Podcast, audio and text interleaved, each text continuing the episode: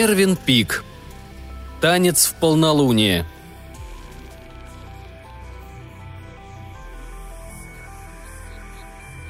Я не знаю, что меня тогда разбудило. То ли полная луна, то ли грусть, что обуревала мою душу и разукрашивала сны. Вполне возможно, скорбь сделалась невыносимой и нарушила мой покой, но когда я проснулся, внезапно исчезла. Обстоятельства, из-за которых я разошелся со своей женой, не имеют к моему рассказу никакого отношения. По правде говоря, я попросту не в силах говорить об этом. Достаточно будет того, что вопреки нашей злополучной любви, а может быть именно из-за нее, мы разошлись.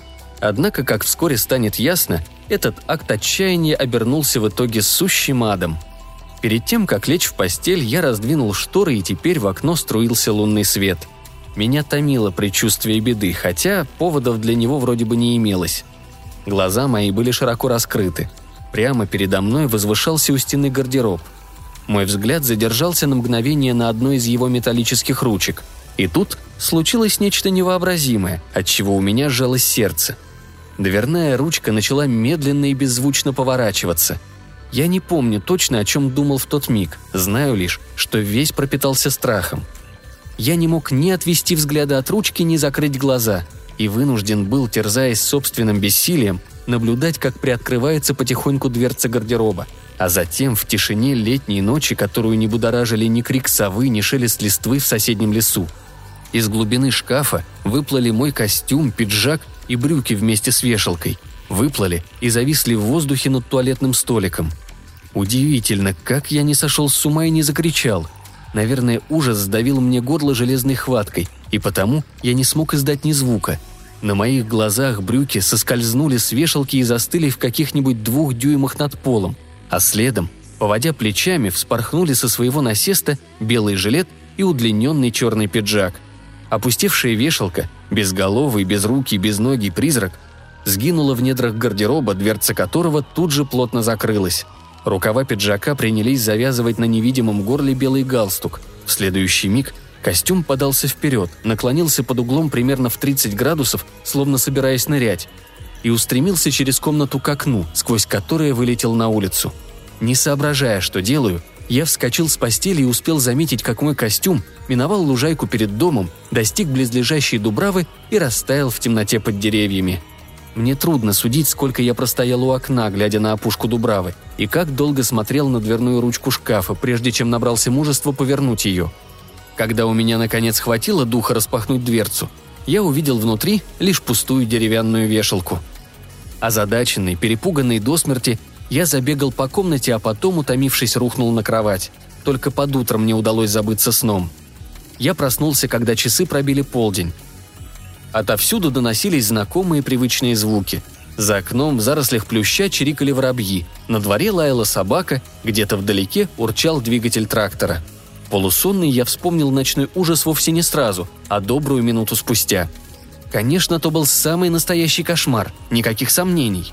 Я отрывисто рассмеялся, скинул с себя одеяло, поднялся и стал одеваться. Подойдя к шкафу, я на мгновение заколебался. Сновидение было столь ярким, что даже при свете дня будило в душе не слишком приятные отголоски. Я посмеялся над собой, и от этого смеха меня бросило в дрожь. Мне почему-то вспомнился ребенок, который, изнемогая от страха, кричал во все горло. «Я тебя не боюсь! Я тебя не боюсь!» Открыв дверцу гардероба, я вздохнул с облегчением, ибо отчетливо различил в царившем внутри полумраке свой вечерний костюм. Я взял твидовые брюки и собирался уже притворить шкаф, когда заметил на одной из штанин стебелек травы. По натуре я человек аккуратный, можно даже сказать слегка помешанный на опрятности – Любая неряшливость, любая пылинка на одежде вызывает у меня раздражение.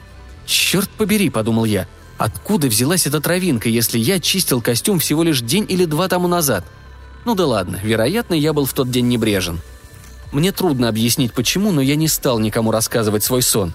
Быть может, причина в том, что мне отвратительно все маломальски необычное и диковинное, и я заключил, возможно, ошибочно, что другие испытывают схожие чувства – Однако воспоминание об ужасной ночи преследовало меня с самого утра.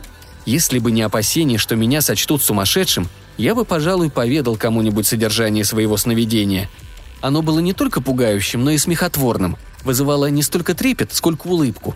Впрочем, мне улыбаться не хотелось. Прошло шесть дней, ничем не примечательных. На седьмые сутки, в пятницу. Я лег спать гораздо позже, чем обычно, поскольку друзья, с которыми я обедал, задержались чуть ли не до полуночи. А когда они ушли, я погрузился в чтение, так что в спальню я отправился где-то около двух. Улегся, не раздеваясь на постель, и продолжал читать еще минут двадцать. К тому времени меня уже начало клонить в сон. Вставая, чтобы раздеться, я обнаружил, что мой взгляд невольно обращается к шкафу, несмотря на то, что за эти дни я окончательно уверился. Оживший костюм мне лишь пригрезился. Однако пережитый страх порой возвращался, и потому последнее, что я увидел перед тем, как заснуть, была, разумеется, дверная ручка. Она повернулась снова, и вновь на меня волной обрушился ужас – а сердце заметалось в клетке из ребер, требуя, чтобы его выпустили на волю, в тишину призрачной ночи. На коже выступил пот, во рту пересохло. Мысль о том, что все повторяется, отнюдь не помогла мне вернуть самообладание, ибо из этого следовало лишь одно – то, что представлялось мне немыслимым, является фактом. Ручка повернулась, медленно и неотвратимо. Дверца шкафа распахнулась. Мой вечерний костюм выплыл наружу, брюки встали на пол, вешалка освободилась от жилета и пиджака – Словом, ритуал повторялся в точности до тех пор, пока привидению не приспело время прыгать в окно. Вместо этого оно повернулось ко мне, и хотя у него не было лица, я понял, что оно смотрит на меня. Костюм затрясся, как в лихорадке. Я плотно зажмурил глаза, буквально на секунду. Но когда открыл их, оказалось, что призрак исчез. Я вскочил на ноги и кинулся к окну. Сперва я ничего не увидел, поскольку глядел на лужайку, что протянулась ярдов на 60 от дома до опушки леса. Преодолеть подобное расстояние за те несколько мгновений, которые потребовались мне, чтобы добраться до окна, было не под силу ни духу, ни смертному. Признаться, я растерялся, но тут мое внимание привлекло движение внизу, и, присмотревшись, я различил в полумраке свой костюм. Он стоял прямо под окном на узкой, посыпанной гравием дорожке. Рукава пиджака были слегка приподняты – Неожиданно я осознал, что едва ли в состоянии отвести взгляд от округлого сгустка тьмы, что виднелся обрамленный белым воротником на том месте, где полагалось быть голове призрака. Горлу подкатила тошнота. Пока я сражался с ней, привидение двинулось в сторону лужайки. Оно то ли скользило, то ли плыло над землей. Было трудно подобрать слово, которое в точности описывало бы способ его передвижения – Пиджак держался неестественно прямо, а брючины будто поглаживали траву, хотя в действительности вовсе ее не касались. Наверное, смелости мне придало то, что я еще не успел раздеться. Так или иначе, я сбежал по лестнице вниз и очутился на крыльце как раз вовремя, едва успев заметить, как призрак скрылся в тени Дубравы.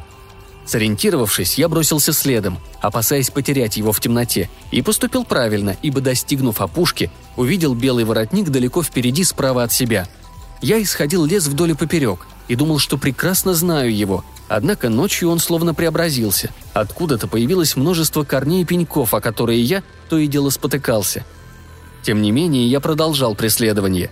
Призрак, похоже, твердо знал, куда направляется. У меня сложилось впечатление, что скоро мы выйдем на одну из просек, что пересекали Дубраву с востока на запад. Так оно и случилось. Какой-то миг спустя деревья расступились. Я огляделся и увидел, что погоня увенчалась успехом – Костюм находился не далее, чем в ста шагах от меня. Казалось, он вдруг обрел тело, пускай даже ни головы, ни рук, ни ног по-прежнему не было видно. Судя по всему, его снедало нетерпение. Он озирался, взлетал в воздух, как бы высматривая кого-то, плавал кругами вокруг дуба на дальней границе просеки. Внезапно, настолько, что я вздрогнул, костюм встрепенулся. Я взглянул в том направлении, куда, судя по всему, смотрел он, и различил вдалеке голубое вечернее платье.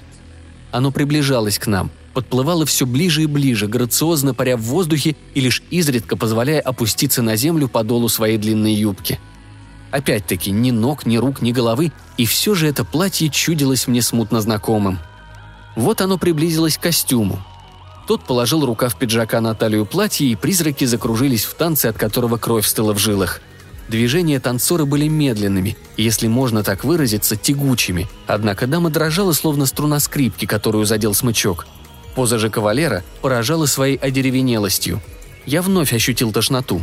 Колени мои подломились, и чтобы устоять на ногах, я схватился за ветку. Она хрустнула в моей руке. Этот звук раскатился в ночной тишине ударом грома. Я потерял равновесие и упал на колени, а когда поднялся, танцоров уже и след простыл. Ничто не нарушало покоя, залитой лунным светом просеки. Тут я заметил невдалеке какой-то темный холмик, стиснул зубы и с опаской шаг за шагом приблизился к нему. С расстояния в дюжину ярдов я разглядел твит костюма и нежный шелк голубого платья. Меня снова прошиб пот. Не знаю, сколько я смотрел на груду одежды. Мне было плохо. Неожиданно материя шевельнулась, а затем у меня на глазах костюм и платье взмыли в воздух, привели себя в порядок и расстались. Платье удалилось в ту сторону, откуда явилось, а костюм устремился прочь в противоположном направлении. Я остался в одиночестве. Как я добрался до дома, совершенно не представляю. Очевидно, я следовал скорее наитию, чем рассудку, ибо последний пребывал в полной прострации. Поднявшись по лестнице, я валился в спальню, рухнул на пол и несколько минут не в силах был встать. Потом, кое-как справившись с охватившей меня слабостью, повернулся к шкафу и уставился на дверцу.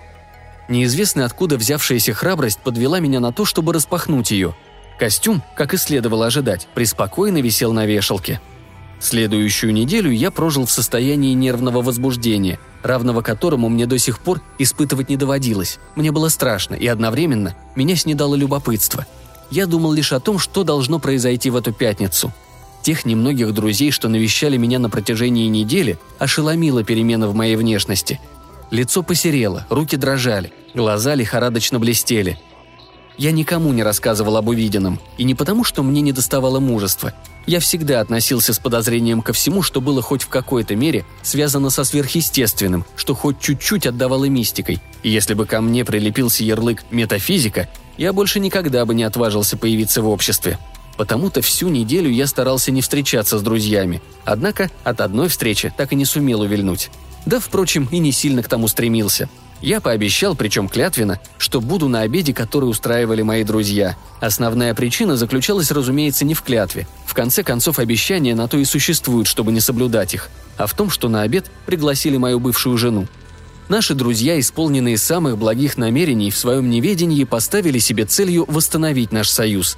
Они наблюдали за тем, как углублялся наш разлад, жалели меня, поскольку без нее я был всего лишь половинкой здорового духом и телом человеческого существа – а она?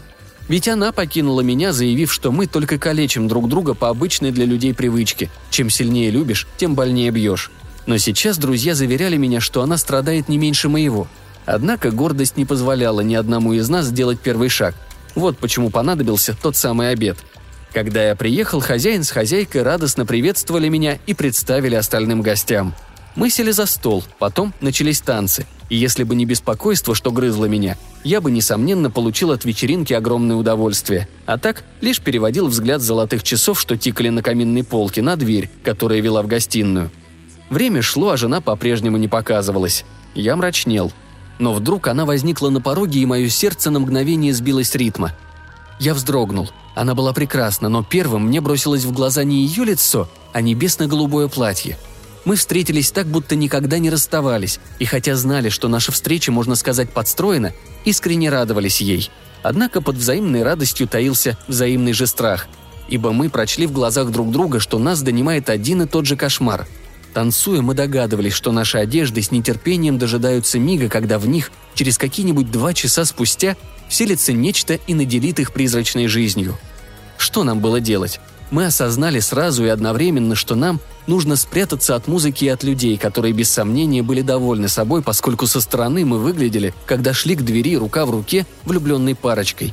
Мы знали, что нам нельзя разлучаться и понимали, что если хотим чего-то добиться, должны действовать. Но как? Каким образом? Итак, во-первых, мы должны держаться вместе, а во-вторых, не снимать своих одежд. Я отвез жену к себе домой, вернее, к нам домой. Мы поднялись в гостиную и сели в кресло – Время ползло невыносимо медленно. Поначалу мы пытались обсуждать, что это все означает, но разговор не клеился. Мы почти заснули, когда около трех меня словно встряхнула чья-то невидимая рука. Жена, прикорнувшая у меня на плече, увидела, проснувшись, такую картину. Я стоял посреди комнаты, извиваясь всем телом, а пиджак трепетал на моей спине точно приспущенный парус, мне же довелось узреть, как жена взмыла к потолку, что самое ужасное, черты ее лица сделались расплывчатыми, будто она мало-помалу утрачивала связь с реальностью. «О, Гарри!» – воскликнула она. «Гарри, где ты?» Она дотронулась до меня, и сколь нежным было прикосновение ее пальцев, которые тянулись ко мне словно из другого мира. Наши лица, ноги, руки – все исчезло. Тем не менее, мы чувствовали ступнями пол и ощущали выступивший на ладонях холодный пот – а затем началась пытка. Я видел лишь небесно-голубое платье. Мне казалось, что в наши одежды вселились злые духи, злобные и порочные. Нас разнесло в разные стороны, и теперь мы бессильны были воссоединиться. Я обнаружил, что нас влечет к открытому окну, и тут до меня донесся голос моей жены. «Гарри! Гарри!» – звала она как бы издалека, хотя мы находились в шаге друг от друга. «Гарри! Не оставляй меня, Гарри!» Я ничего не мог поделать. Нас вынесло в окно и повлекло над лужайкой. Наши одежды, по-видимому, вознамерились освободиться от нас. Как долго продолжалась беззвучная схватка в воздухе, определить было невозможно. Я знал только, что мы противостоим неведомому злу. Наконец, ярость призраков, похоже, ослабела. По крайней мере, одежды стали выказывать признаки утомления. К тому времени, когда мы добрались до леса, они успокоились. Впечатление было такое, словно они отдыхают. Мне пришло в голову, что они, вероятно, стремились убить нас, однако не сумели осуществить свой замысел. Движение наше становилось все более медленным. Очутившись над просекой, мы с женой рухнули на землю у подножия огромного дуба и потеряли сознание. Я пришел в себя незадолго до рассвета от того, что вымок насквозь в ледяной росе. Какое-то мгновение я никак не мог сообразить, где нахожусь, но потом память возвратилась ко мне, и я огляделся по сторонам. Моя жена пропала. Удостоверившись в том, что ее нигде нет, я побрел домой и, спотыкаясь, поднялся по лестнице в спальню. Там было темно, и я зажег спичку. Чиркая ею о коробок, я имел весьма смутное представление относительно того, где стою.